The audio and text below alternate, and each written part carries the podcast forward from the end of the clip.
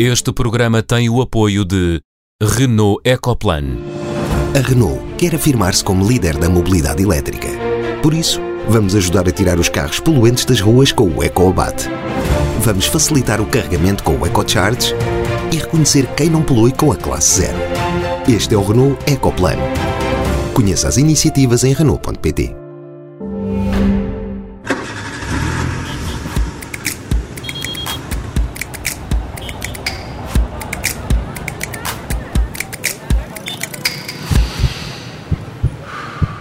Bem-vindos ao Som Ambiente, na semana em que se assinala o Dia da Terra, 22 de abril. No programa de hoje recebemos Paula Sobral, a maior especialista portuguesa em microplásticos. E vamos falar da costa portuguesa.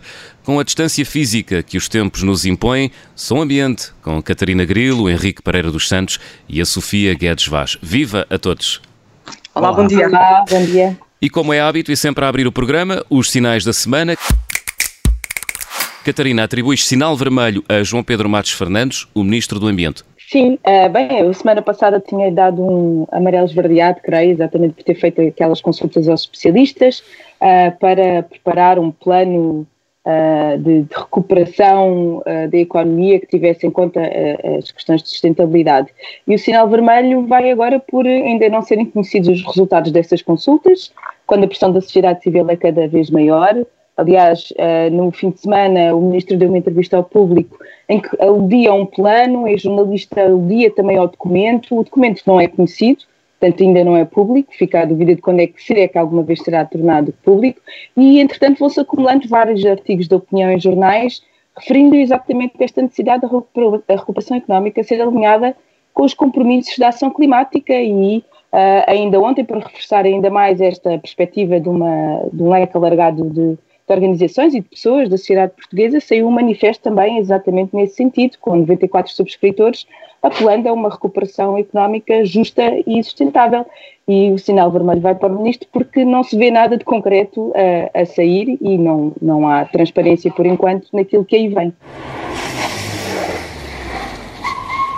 Henrique, atribuis sinal amarelo para a relação entre instituições e naturalistas. Quer explicar melhor? Sim, isso vem de um, de um posto do Carlos Aguiar que, que, nota que atualmente, ao contrário de há 20 anos ou 30 anos, há um grande número e um movimento razoavelmente sustentado de, de, naturalistas, de pessoas que gostam ou de plantas ou de insetos, não sei o quê, e que, e que se vão, que vão trocando informação.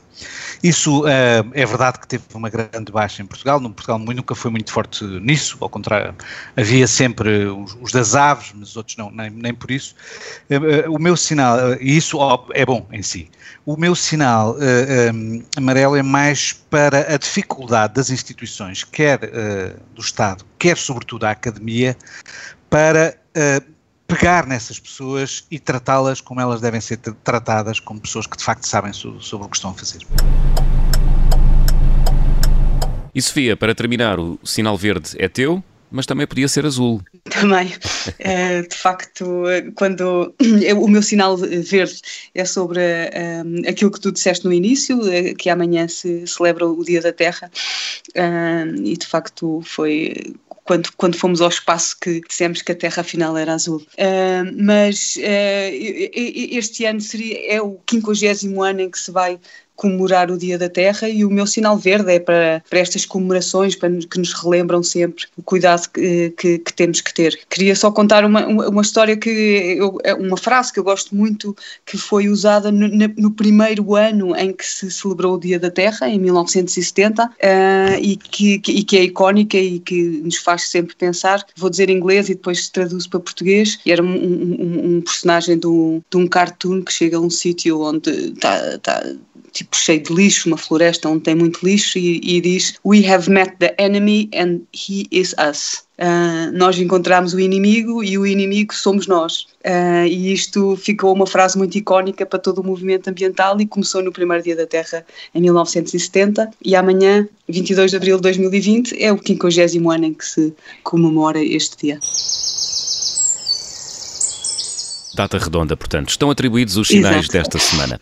Ainda não há certezas, mas tudo indica que, por causa do novo coronavírus, o acesso às praias no próximo verão vai ser condicionado para se evitar eh, aglomerações de pessoas. Estamos perante um caso de saúde pública Como se fará esse controlo ainda ninguém sabe e têm-se multiplicado as vozes a defender que é impossível controlar quem vai à praia. Esta impotência, pergunto-vos, e começando pela Catarina, esta impotência não será o reflexo de um problema maior, ou seja, quem controla a nossa costa, quem a defende e, sobretudo, quem a preserva? que é o que interessa a este programa? Sim, uh, sem dúvida. Há, há, um, há, uns anos houve alguém que deu ao trabalho de contabilizar quantas uh, entidades estatais têm jurisdição sobre a costa portuguesa e, e, totalizavam mais de 40.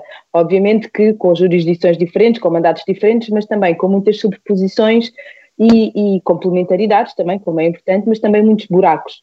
Um, eu acho que, que, neste caso, obviamente, que, que há aqui uh, Uh, diferentes entidades com diferentes uh, competências nesta matéria. Uh, se até agora a limitação da, do número de pessoas para as praias é em função daquilo que são os apoios de praia, que são as áreas, a área útil da praia, e, no fundo, aquilo que é a sua capacidade de carga, que está geralmente definida em, em sede dos planos de ordenamento da orla costeira, uh, neste caso estamos a falar de uma coisa completamente diferente, em que, por razões de saúde, é preciso manter uma certa distância entre as pessoas que estão na praia. Um, e, e, e, obviamente que, que, vamos ter praias que, cujo acesso terá que ser de alguma forma condicionado. Creio que não será igual para todas as praias, há praias que, do ponto que, fisicamente e naturalmente já é fácil controlar o acesso, é o caso, por exemplo, das praias na Rábida, uh, em que, por exemplo, o acesso de Setúbal pode ser controlado cortando o trânsito uh, aos carros particulares e mantendo apenas autocarros a circular, e assim consegue-se controlar quantas pessoas é que estão na praia. Há outras praias em que isso não será possível fazer e terá que se controlar uh, de outras maneiras, e há outras que provavelmente será bem mais complicado. Eu acho que isto também, por outro lado, representa uma oportunidade para pensarmos para além do turismo uh, sol e praia, não é? De pensar no país para além das praias da nossa costa e pensar no que é que há no interior do país.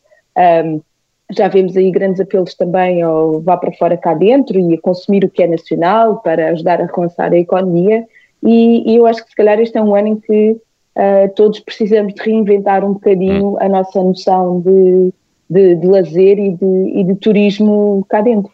Já vou querer saber a tua opinião sobre uh, se há outra oportunidade que se vislumbra nesta medida. Queria só ouvir também a Sofia e o Henrique. Sofia, como é que olhas para este, para este problema que temos em Portugal, que é muita gente a mandar na costa? Sim, isso, isso, é um problema e, e, e também vai, vai, ser inédito de facto se, se, isto for para a frente, não é? Porque também não sabemos, estamos ainda em abril, Uh, ainda faltam dois, dois meses para o verão, embora a época balnear comece sempre mais cedo, mas uh, o, o, as escolas também vão ser até ao final de junho, uh, porque, porque, os exames vão ser mais, mais tarde. Portanto, se calhar em julho a situação está muito mais controlada e, e percebe-se que no verão o vírus não, não, não se espalha tanto, ou então se calhar até o oposto, ainda não sabe. Portanto, ainda estamos em, acho eu que, não sei se é um bocadinho prematuro já uh, dizer o que é que vai acontecer no, no verão. De qualquer maneira, quando se fecham as praias, e já se fecharam as praias várias vezes, uh, é porque há, uh, alguma poluição, algas que podem ser tóxicas, ou, ou, quando, ou no inverno fecha-se também porque o mar pode estar muito revolto. Mas aqui, Isto vai, vai ser não, inédito é, também, é... não sei se vai ser uma ocasião de uma certa desobediência civil, porque, como a Catarina diz, ir à praia parece que está no nosso DNA no, dos últimos. Bem, nós não vamos à praia assim há tantos anos, não é? Eh, é, é uma. Vamos, há 100 anos é que nós vamos para a praia, talvez, mas já faz parte do nosso DNA e, portanto, não sei se vai ser uma, uma situação de desobediência civil. Uh, porque as pessoas uh, gostam muito de praia, mas eu acho que estamos, estamos sempre em, em território desconhecido um, com, este, com, com, este vírus e, e, a maneira como o estamos a gerir. Mas é, é esse problema que a Catarina apontou, sim, de haver não sei quantas uh, autoridades que mandam na nossa costa costeira e também o, o facto de haverem não sei quantos planos. Também já um dia falámos no programa uhum. sobre esta ideia de que existem planos para tudo: plano da orla costeira, o plano litoral, a estratégia do mar, portanto, que ainda também dá aí alguma confusão. Um, mas não sei, pois, eh, território desconhecido. Henrique. Eu, eu acho ótimo que, que seja o impossível o controlo. Eu, eu, na verdade, acho que é mais importante controlar o Estado que as praias. Uh, e, e, e, na verdade, o que me parece é que esta uh, epidemia, desse ponto de vista, é, é, é muito ilustrativa. É? Nós, nós temos hoje uma comunicação social uh, empenhada no seu papel de aterrorizar pessoas e, naturalmente, estamos a fazer com que as pessoas achem normal que o Estado, enfim, digamos assim, limite as liberdades individuais uh, em circunstâncias em que nem sabe, ninguém sabe muito bem porquê. A quantidade de, de, de, de políticos e responsáveis que tenho ouvido dizer uh, tem que se fazer um confinamento brutal em, abril, porque quanto mais uh, rigorosos formos, mais depressa nos libertamos disto é, um, é um, uma coisa que não tem base em, coisa, em, nada. A, a, a lógica de, de, de, achatar a curva pressupõe que o eventual achamento da curva é feito à custa de maior extensão na curva, isto é, de maior tempo de epidemia, não de menos tempo de epidemia. Uhum. Uh, e isto é a base a, a teórica da, da, da, das medidas de confinamento. Mas isso é rapidamente transformado uh, na lógica do Estado e na lógica da sociedade, volto a dizer, em grande parte também por responsabilidade de uma comunicação social que está empenhadíssima em demonstrar que isto é um drama de todo tamanho. Com certeza que é um drama, mas até agora a mortalidade está ao nível de um surto forte de gripe e, portanto, até agora não quer dizer que as coisas não sejam alteradas. Sim, mas também uh, porque tomámos medidas, não é?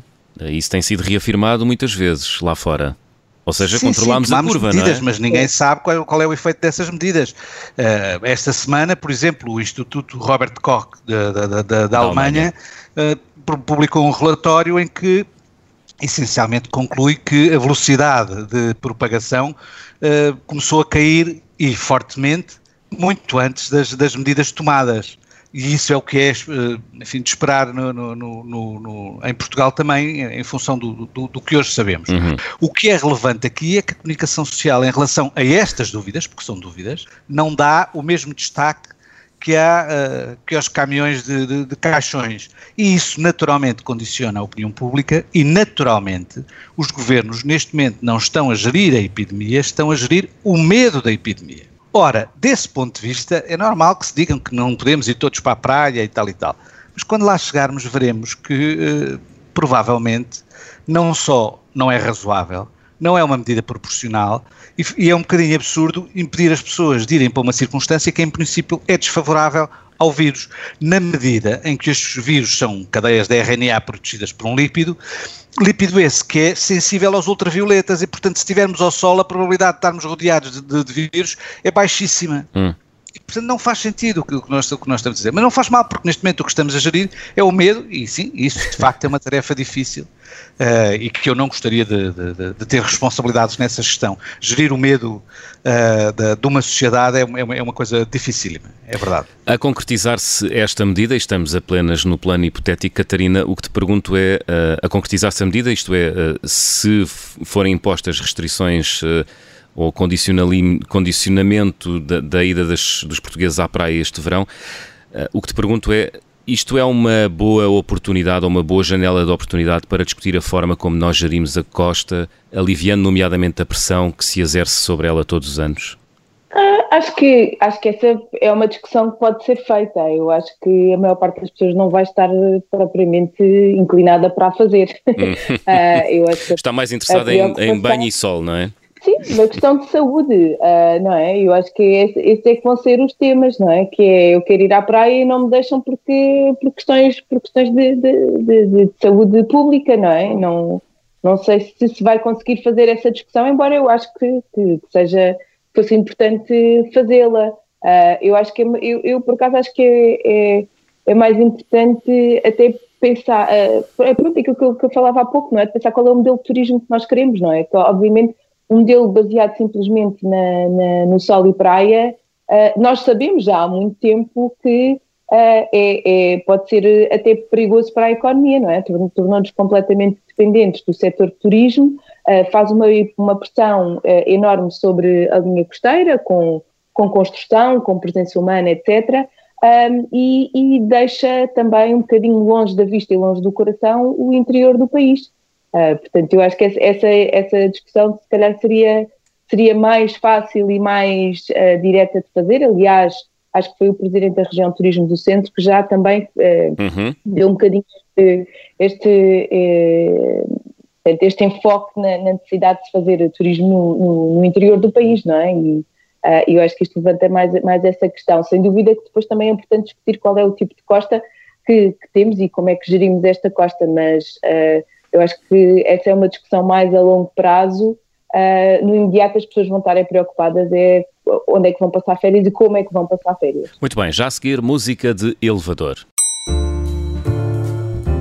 Henrique, é uma escolha tua, são as declarações do Ministro do Ambiente sobre as obrigações dos proprietários florestais na gestão de combustíveis, vulgo, mato. Sim, é, quer dizer, é uma, é uma posição que, que, eu, que eu tenho há muito tempo, uh, que é que as obrigações que estão na lei para os proprietários são excessivas e, sobretudo, são ineficientes. Uh, pronto, isso é, é uma, uma, opinião minha, pode estar perfeitamente errada. E o quais foram acho, as declarações do Ministro? Exato, o que eu acho caricato é, nesta circunstância e nesta altura, vir reafirmar que as obrigações dos proprietários se mantêm. Ao mesmo tempo que dizemos aos proprietários, uma boa parte deles que estão dentro dos grupos de risco, têm mais de 70 anos, que devem ficar em casa, não se devem expor, dizemos, neste caso o Ministro, ah, mas não se esqueçam que as vossas obrigações continuam. Eu acho isto uma. Enfim, pronto, como é que é dizer? Uma música de elevador. Daqui a pouco recebemos Paula Sobral, vamos falar de microplásticos. Até já.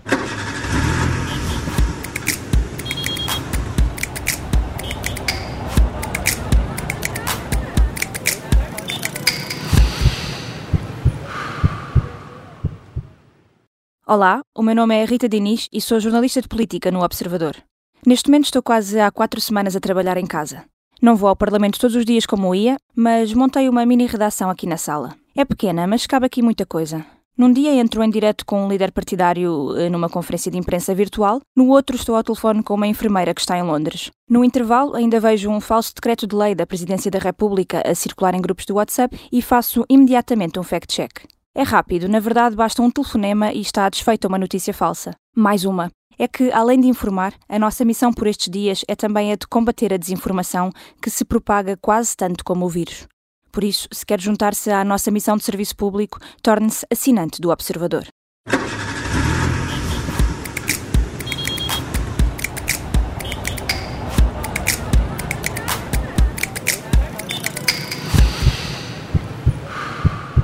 Bem-vindos à segunda parte do Som Ambiente. É a nossa convidada Paula Sobral, a maior especialista portuguesa em microplásticos, professora na Faculdade de Ciências e Tecnologia da Universidade Nova de Lisboa e investigadora no MARE, ou Maré ou Mar, Centro de Ciências do Mar e do Ambiente. Paula Sobral, muito obrigado por ter aceitado o nosso convite.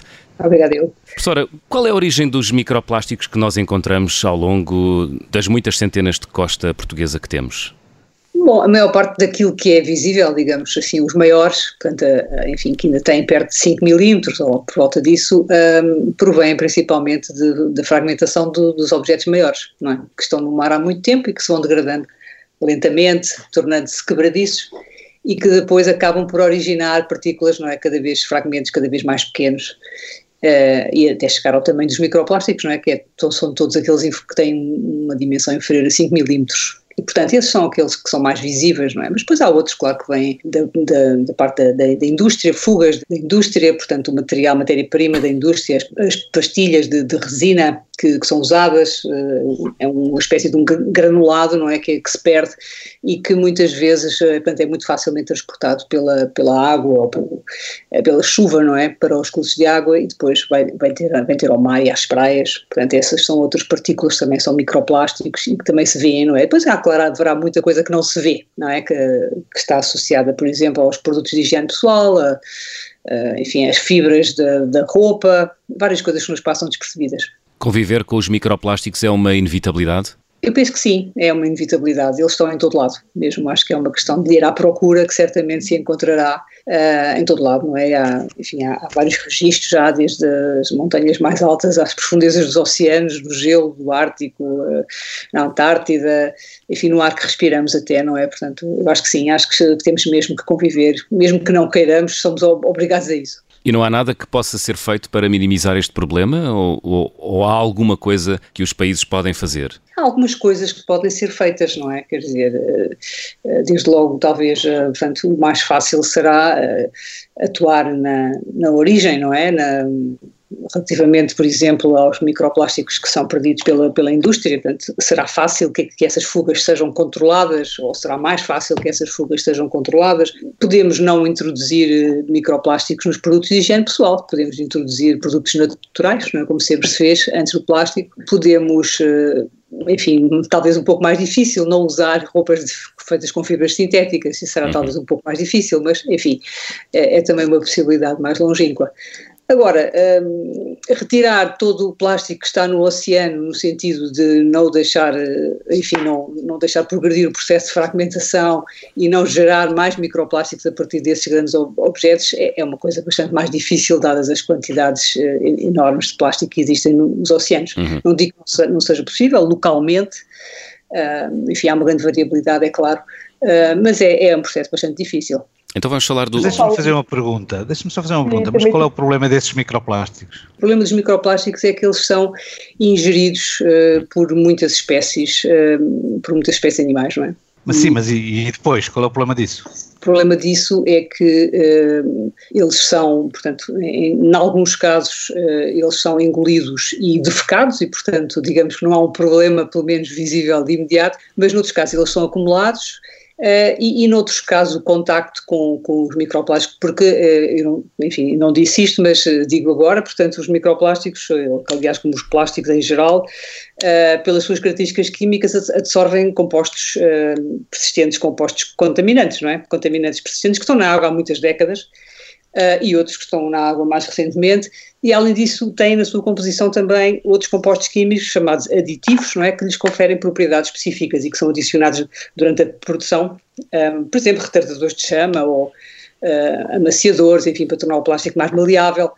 etc. Portanto, todos estes compostos químicos, que são muitos, muitos milhares, dos quais uh, apenas meia dúzia foram testados em termos de, de toxicidade, todos eles são disruptores endócrinos, portanto têm consequências que podem ser graves uh, em termos do, do, sistema reprodutor, não é? E, portanto, os impactos que existem, que poderão existir na cadeia alimentar, que são em grande parte desconhecidos, uh, mas a prudência aconselha a que os estudemos e que tenhamos alguma contenção no sentido de achar que não faz mal.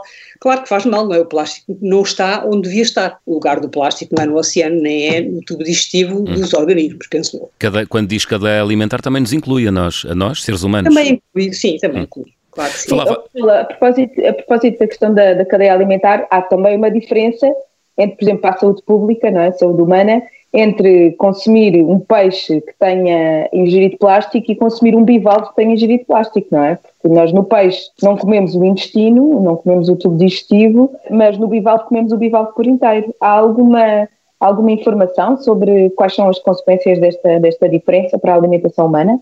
Não há uh, evidências científicas que comprovem que há uma consequência direta negativa para a saúde humana da ingestão, quer do peixe que contactou com o plástico, embora não, não comamos a parte, parte dos intestinos, não é? As vísceras, uh, mas de facto, enfim, uh, por via do, da, da, contaminação que pode existir, essa uh, pode existir uma passagem através do tubo digestivo para o músculo, não é? Aliás, têm sido também encontrados microplásticos no, no músculo, Uhum. Um, os bivalves é evidente que nós comemos o animal inteiro e, portanto, aí se o animal tiver ingerido microplástico, nós também ingerimos esses microplásticos. De resto, uh, têm sido, enfim, existem alguns projetos, poucos, dirigidos à saúde humana, que não têm propriamente uh, por objetivo ligar a ingestão do, do, do peixe ou do bivalve à saúde humana, mas sim mais ver até que ponto é que partículas que são, por exemplo, respiradas que são de alguma maneira portanto, introduzidas no organismo humano, qual é o percurso que, que elas seguem, onde é que se vão alojar e, e, quais são as consequências. Mas são projetos que estão ainda uh, no seu início e, portanto, sobre os quais eu não tenho resultados que possam, que possa de alguma maneira aqui uh, comunicar. Ok, a Paula, só, só mais uma pergunta, Sofia, depois avança tu. Um, falou na questão de, pronto, há de facto uma grande quantidade de, de, de plásticos no, uh, nos mares e, e, nos oceanos mas só uma pequena fração é que chega à costa, certo? E essa fração é representativa daquilo que há no resto do oceano ou não? E faz sentido fazer limpezas de praia? Bom, um, eu vou começar pelo fim. faz sentido, faz. Faz sentido fazer limpezas de praia. Não vai resolver o problema, claro que não. Uh, faz sentido porque tem uma, uma ação de, de, de, enfim, de catalisadora, de sensibilização, não é? Das pessoas uh, unidas em torno de um problema, contactarem com ele, mexerem nele, perceberem o que é que está em causa. Portanto, nesse aspecto, eu acho que as limpezas de praia são fundamentais. Não é propriamente por, por retirarem grandes quantidades de lixo, mas claro que também, também retiram. Portanto, já agora uh, é outra vantagem. Agora, é claro que retirar esse lixo das praias não resolve o problema de maneira nenhuma, não é? De maneira nenhuma.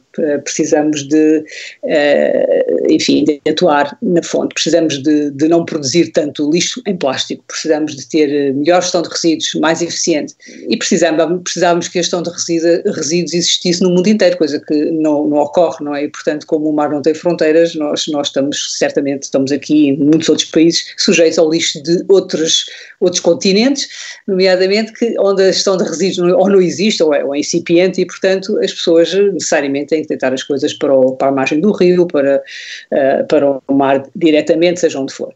Quanto às quantidades, as quantidades, eh, as últimas estimativas indicam que eh, a maior parte do plástico que alguma vez foi produzido e gerou lixo eh, estará no fundo dos oceanos neste momento e a estimativa é de 94%, que é muitíssimo. Apenas 1% estará à superfície dos oceanos e 5% estará nas praias.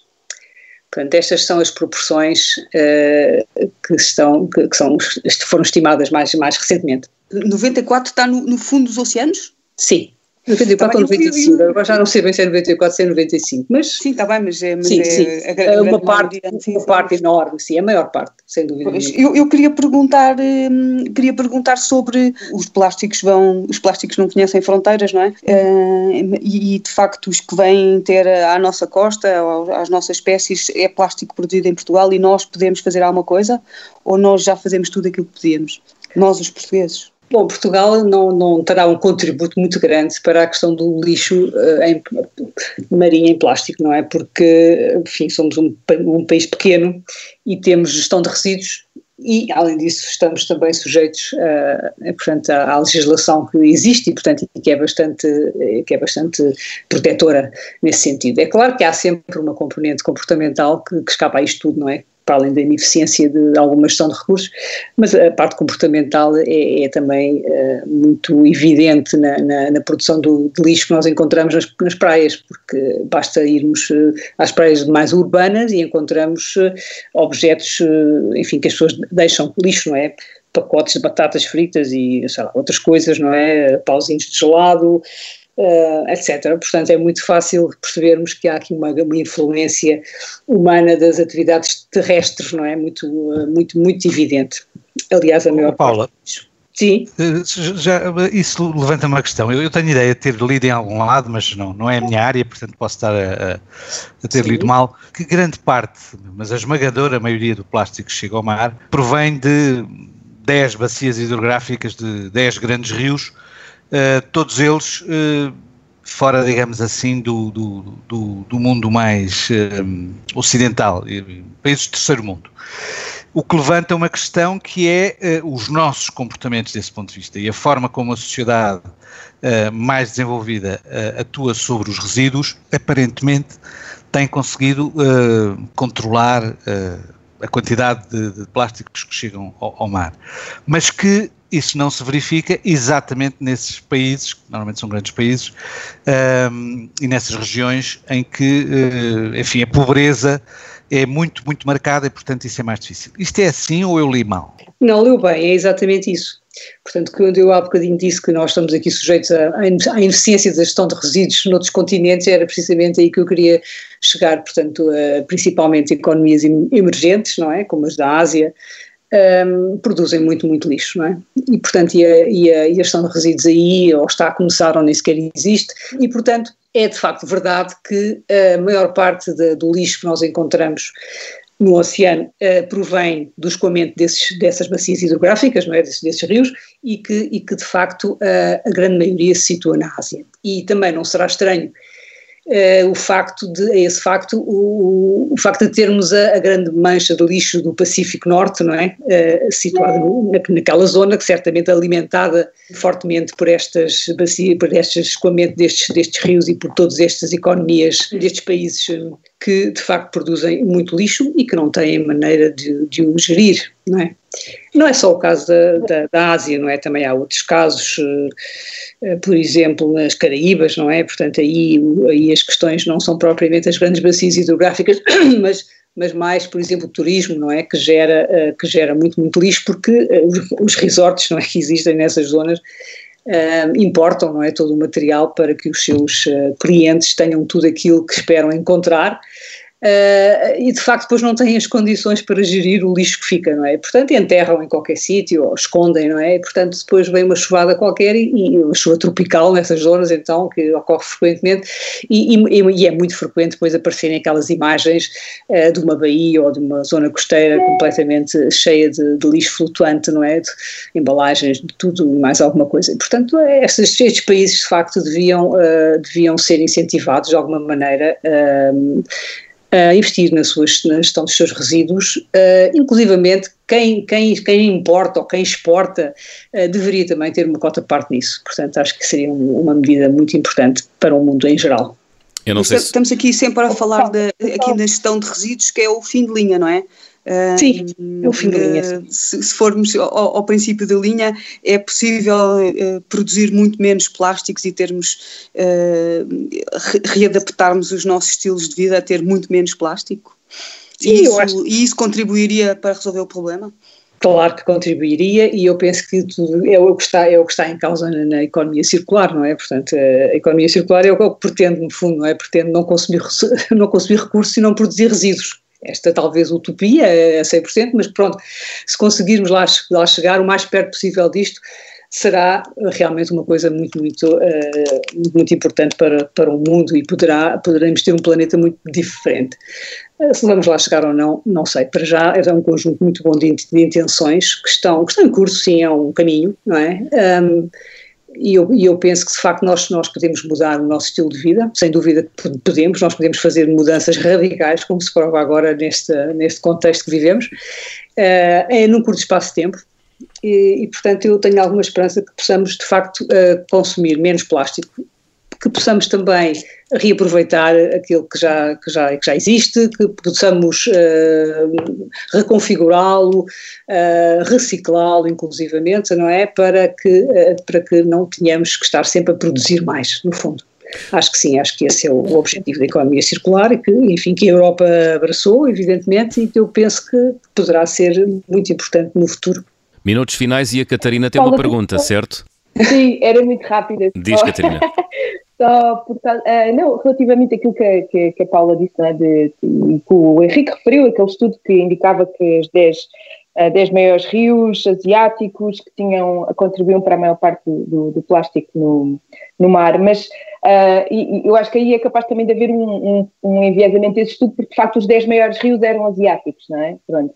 Mas, mas a minha questão tem, tem, tem a ver também com o passivo que uh, na Europa e na América do Norte nós também temos em termos de plástico, não é? É frequente encontrar-se uh, uh, plástico no, nas praias que tem 30, 40 anos de existência, não é? Não, portanto, há aqui também um, de facto, há um problema muito grave com a gestão de resíduos no Sudeste Asiático, uma grande parte da Ásia, mas também temos aqui um passivo de, relativamente aos anos e às décadas em que nós aqui não tínhamos, aqui na Europa e na, na América do Norte, não tínhamos sistemas de gestão de resíduos nem medidas uh, para, para reduzir esse plástico. Isto é, é, é uma percepção errada? Ou, não, não, ou é uma percepção absolutamente certa. Esse passivo, de facto, existe uh, e, e, é por isso também que, que, existem quantidades astronómicas de plástico no oceano, é porque desde a década de 50 do, do, do século passado estamos a, a, produzir, a produzir e a introduzir plástico no ambiente e a gestão de resíduos é relativamente recente, não é?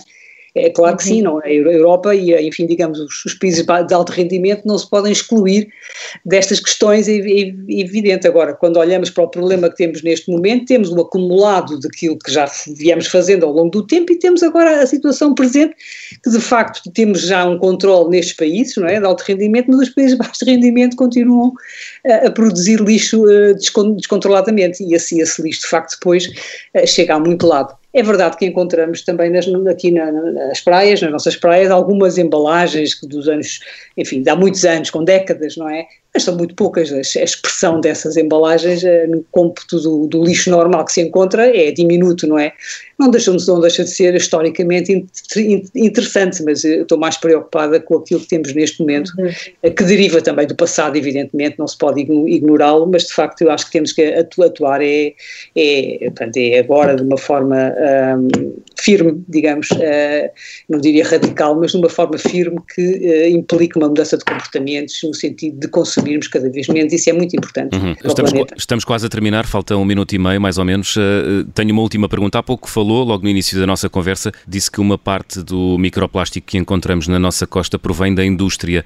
Eu gostava de perceber porquê que isso acontece? É porque é uma inevitabilidade, deriva do processo produtivo, enfim, das diversas indústrias, ou porque há incúria ou dolo? A verdade é que o plástico é um material muito barato, talvez essa seja a principal razão, e portanto uh, há fugas que ocorrem naturalmente no transporte, o plástico vem, vem em granel, por exemplo, ou vem em big bags e é transferido para um caminhão, é transferido para, uma, um vagão de um, comboio, enfim, nessas transferências há, há, há, material que se perde, não é? Claro que a indústria não está preocupada com isso porque o material é muito barato, se perder um quilo ou dois daquele material granulado, enfim, não, não há problema nenhum, no entanto esse um quilo ou dois de material granulado são milhares e milhares de partículas, não é? Portanto, o impacto que isso depois tem no ambiente é, pronto, é muito superior àquilo que, que o plástico custa ou até ao, ao, ao, àquilo que pesa, não é? Portanto, quando pensamos no plástico, material muito leve, dizemos, ah, um quilo de plástico não, não é nada. De facto, não é nada, mas são milhares, milhares e milhares de fragmentos que podem ser ingeridos, introduzidos na cadeia alimentar, com consequências desconhecidas, de facto. Uhum. Não vamos dizer que, uh, enfim, fora aqueles, aqueles animais que morrem enredados nas redes, enfim, animais de grandes dimensões que são arrojados nas praias e, portanto, e que, que se tornam, muito, tornam esse problema muito visível, tudo o que se passa depois ao nível da cadeia alimentar, nos níveis tróficos eh, mais baixos, eh, portanto, tudo isso é muito difícil de, de transparecer e, e, é difícil também de estudar de uma forma robusta, não é? Uhum. Portanto, essa investigação está em curso e eu creio que poderemos chegar, enfim, temos que continuar a fazê-la e espero que cheguemos a resultados um, que nos possam realmente um, fazer perceber a relação que existe entre o plástico, eh, os seus efeitos negativos, os seus efeitos tóxicos por via dos contaminantes que lhes estão associados, não só nas cadeias alimentares dos oceanos, mas também na saúde humana. Eu disse que era a última pergunta, mas tenho, uma, tenho mesmo uma última pergunta. Eu li alguns é. que, uh, a água engarraf... que na água engarrafada uh, se encontrava uh, microplástico. Isto é verdade? Pode acontecer. O próprio processo de engarrafamento, a garrafa vem numa garrafa, a garrafa é de plástico, não é? Portanto, Pode haver uma, umas partículas, pode haver várias coisas, como acontece com o sal, não é? Portanto, o sal também se encontrou microplásticos no sal. O sal, esses microplásticos podem vir da água do mar, claro, mas também podem vir do embalamento, não é? Hum. Pois é, há, muitas, há muitos pontos, não é? No processo é, que pode ocorrer estas contaminações, não é? Portanto, tal como nos pellets da indústria, também há muitos pontos ao longo do processo onde há fugas, não é? Na, na própria op operação, não é? Quando, quando uh, varrem o chão, por exemplo, podem fazer uma contenção dessa, dessas uh, partículas mas também podem não fazer, e se não fizerem, aquilo vai diretamente para, para as linhas de água, não é? Professora Portanto, Paula Sobral, não temos mais tempo. Uh, muito não. obrigado por ter juntado a esta edição do Som Ambiente. Foi um prazer. Catarina, Henrique Obrigado. e Sofia, voltamos a encontrar para a semana. Até para a semana. Deus, até para a semana. Sim, até para a semana. Obrigada.